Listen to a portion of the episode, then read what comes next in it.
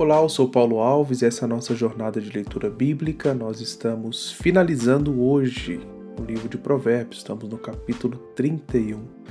Capítulo esse que é famoso ah, por falar sobre a mulher virtuosa, a mulher virtuosa que ah, pode colocar medo aí em muitas mulheres ou pode também ah, tornar-se um modelo para muitas mulheres. Mas nós temos lembrado aqui ao longo do estudo, ao longo das nossas considerações no livro de Provérbios, que as analogias e tudo que o sábio usa aqui está, na verdade, apontando para aquele que é a sabedoria por excelência, aquele que é a sabedoria encarnada, Cristo. E nós temos algumas considerações ao olhar para o Provérbios no capítulo 31, porque ah, nesse último capítulo nós vemos a descrição dessa mulher virtuosa e suas mais diversas características. Dos muitos destaques que são feitos, alguns podem passar despercebidos, principalmente quando a leitura coloca a personagem como protagonista e não como alguém que é marcada pela transformação contínua que Deus realiza. Diferentemente dos discursos de empoderamento feminino tão difundido em nossos dias, colocando um peso muito grande na mulher para ser a protagonista da sua própria história, de usar todas as suas habilidades para tudo que lhe é necessário para ter uma ascensão na sociedade, uh, alguns versículos aqui de, de, Provérbios fazem um contraste interessante. Mas antes, veja aqui uh, algumas das características dessa mulher no 27 diz que ela cuida do bom andamento da casa e não come o pão da preguiça. No 21 diz: Quanto à sua casa, não teme a neve, pois todos andam vestidos de lã escarlate. No 26 diz que ela fala com sabedoria e a instrução da bondade está na sua língua. Veja os versículos 28 a 29 que dizem: seus filhos se levantam e a chama de bem-aventurada. Seu marido a louva, dizendo: Muitas mulheres são virtuosas no que fazem, mas você supera todas elas. Olha só.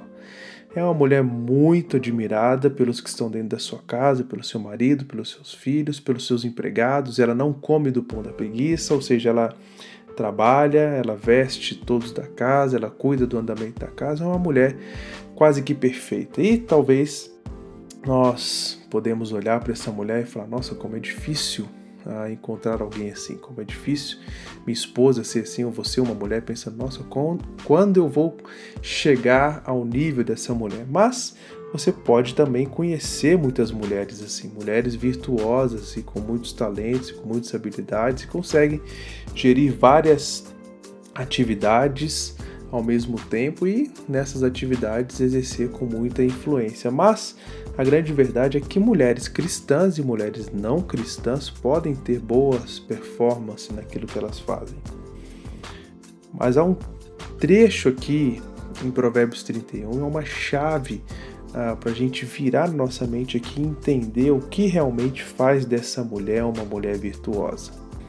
E essa chave está lá no versículo 25 que diz: A força e a dignidade são os seus vestidos, e quanto ao dia de amanhã não tem preocupação. A mulher sábia e virtuosa, ela é vestida de força e dignidade. Entretanto, nada disso provém dela. Ela está vestida. Este é um detalhe importante. Além disso, o texto deixa claro que a ansiedade não consome o coração dessa mulher, pois ela não se preocupa com o dia de amanhã.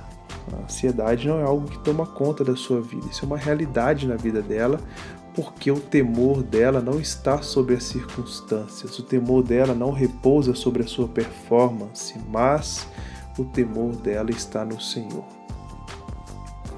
Nós precisamos buscar em Deus cultivar nos nossos dias mulheres que são vestidas pelo Senhor e por isso são virtuosas naquilo que elas fazem.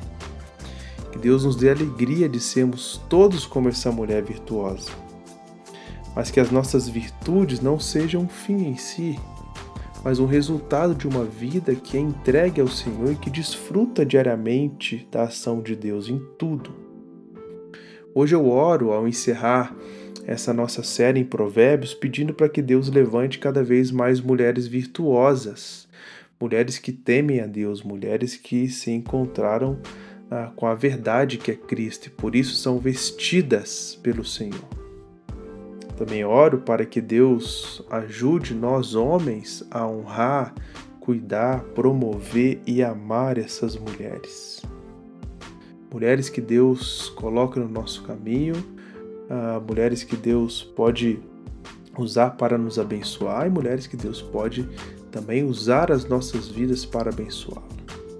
Que ao fechar esse livro, que ao uh, encerrar mais essa série aqui em Provérbios, dessa vez, que o Senhor nos dê a alegria de olhar para todo esse contexto, para todo o livro uh, e entender que nós precisamos de fato temer ao Senhor, porque o temor do Senhor é o princípio da sabedoria.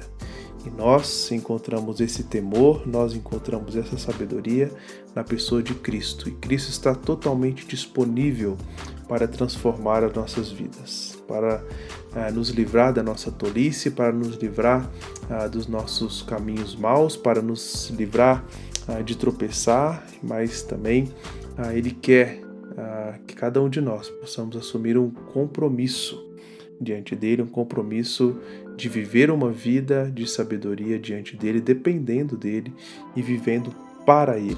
Que ele nos dê alegria de temê-lo e andar em sabedoria, que é isso que ele espera de nós. Que ele nos abençoe.